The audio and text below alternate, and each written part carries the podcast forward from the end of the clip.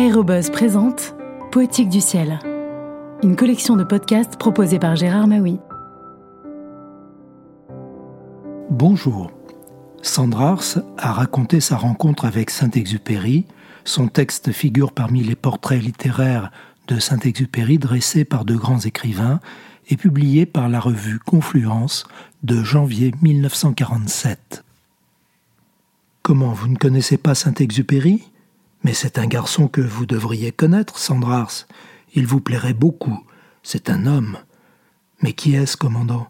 C'est un paladin. Un paladin, commandant? Oh, entendez-moi bien, ce n'est pas un de ces paladins du ciel, comme nous en avons connu durant la guerre, un Guinmer par exemple, entrant de plein pied dans la légende, parce que leur nom figurait au communiqué et concentrait en quelque sorte sur eux tous les rayons de la gloire des armées, et qui nous semblait être, à nous autres perdus dans le rang et voués à une obscure besogne d'héroïsme, des êtres irréels, appartenant à une élite transcendantale.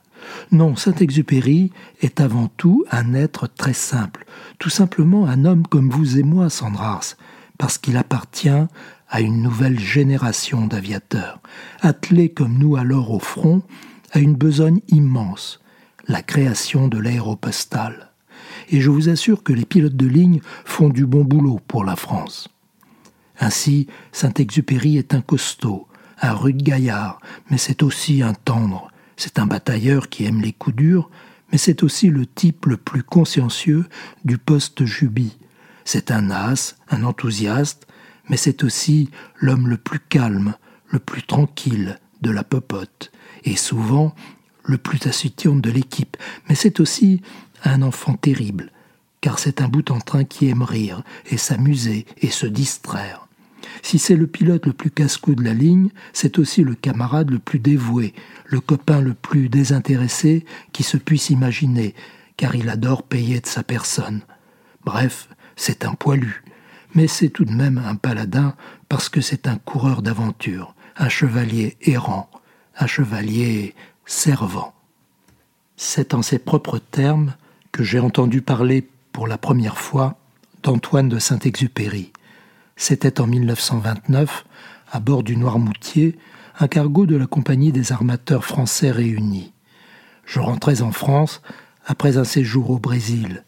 En montant à bord, à l'escale de Pernambouc, j'avais eu la surprise et la joie de rencontrer parmi les rares passagers du vapeur le commandant de l'œil, vieil officier d'artillerie, à qui j'avais eu affaire au front, mais sans le connaître, une nuit, en Champagne, comme il mettait en position ses batteries et camouflait ses pièces dans les sapinières du petit bois de la brosse à dents, et qu'à la tête de mon escouade, j'en avais profité pour voler aux artilleurs un tonneau de pinard.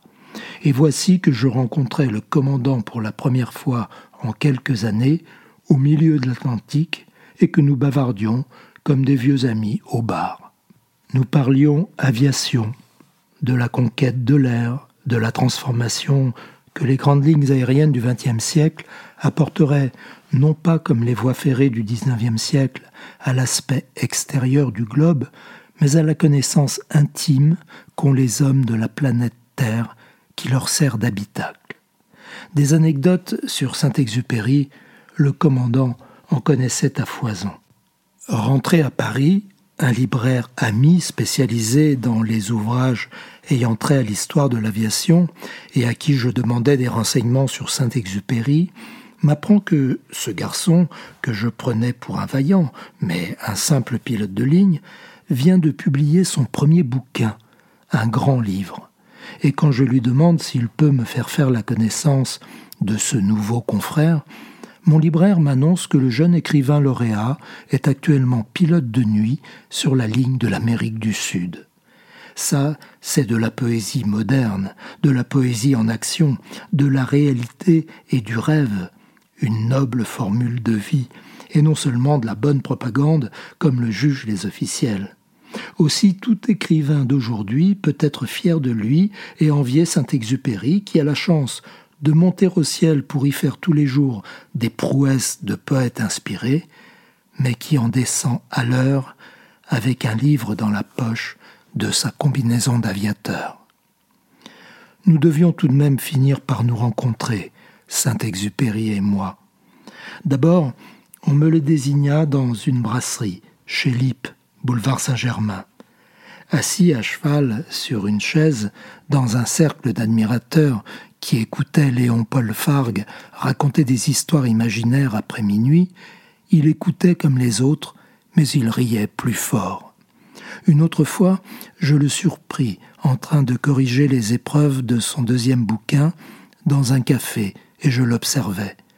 Il faisait des gestes avec la main gauche, non pas comme s'il déclamait des vers, mais comme s'il avait à chasser l'ombre importune d'un avion qui se promenait comme une mouche sur ses pages. Enfin, un ami commun me présenta à Antoine de Saint-Exupéry et à sa femme, une charmante sud-américaine qui appelle son grand homme Tonio. Ce jour-là, je pus le voir sourire de près, comme on peut surprendre à l'écran, dans un gros plan, le sourire d'un héros auquel on s'est attaché. Et ce sourire était infiniment doux et pathétique, comme toujours quand un homme d'action rêve.